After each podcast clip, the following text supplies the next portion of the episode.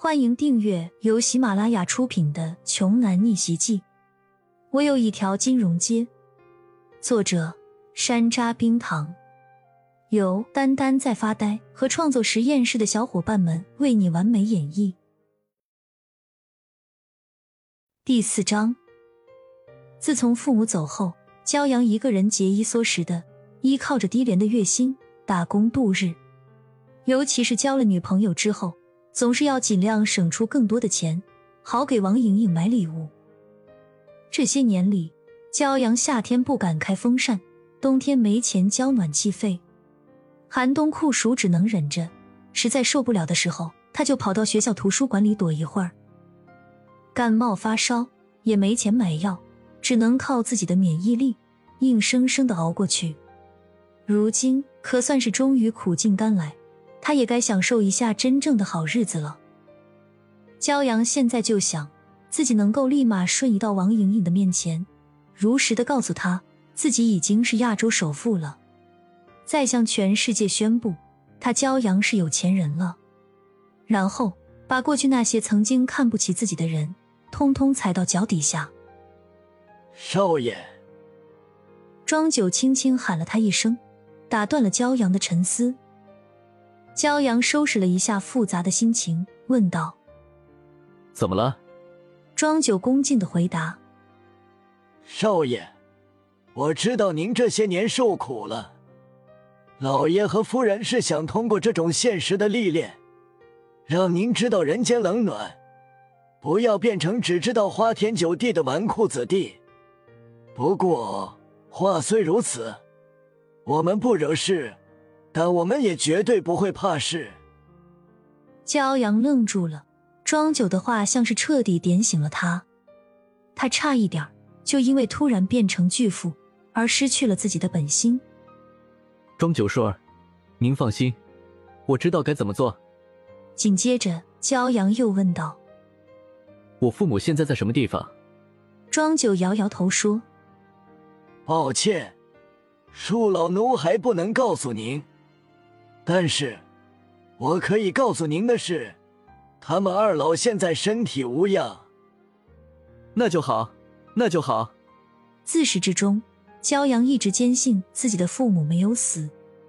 此时得知了庄九带回来的消息，他就更踏实了。只要父母还活着，就一切都好。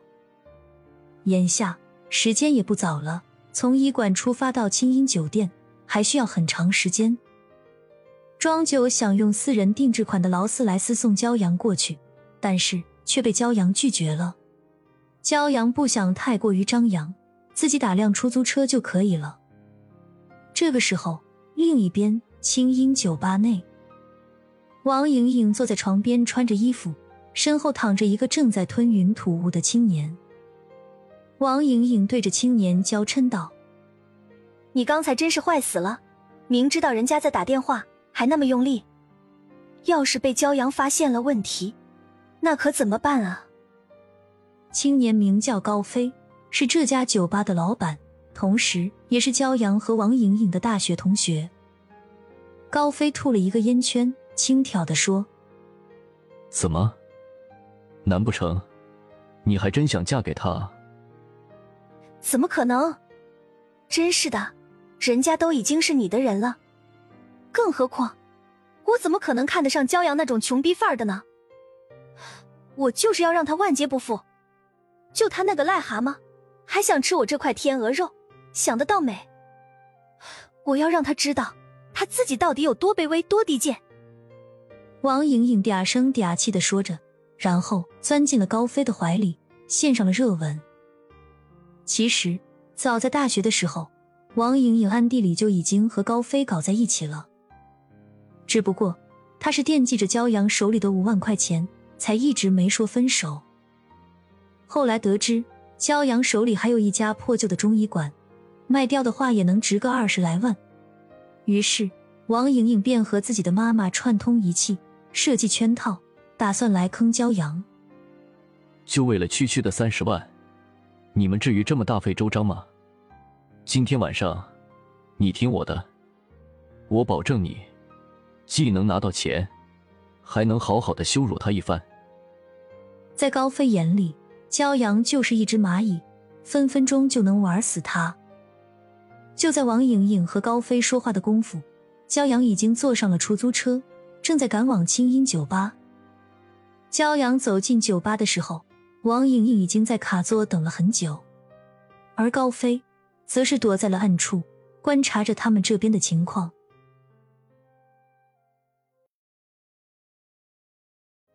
本集播讲完毕，想听更多精彩内容，欢迎关注“丹丹在发呆”。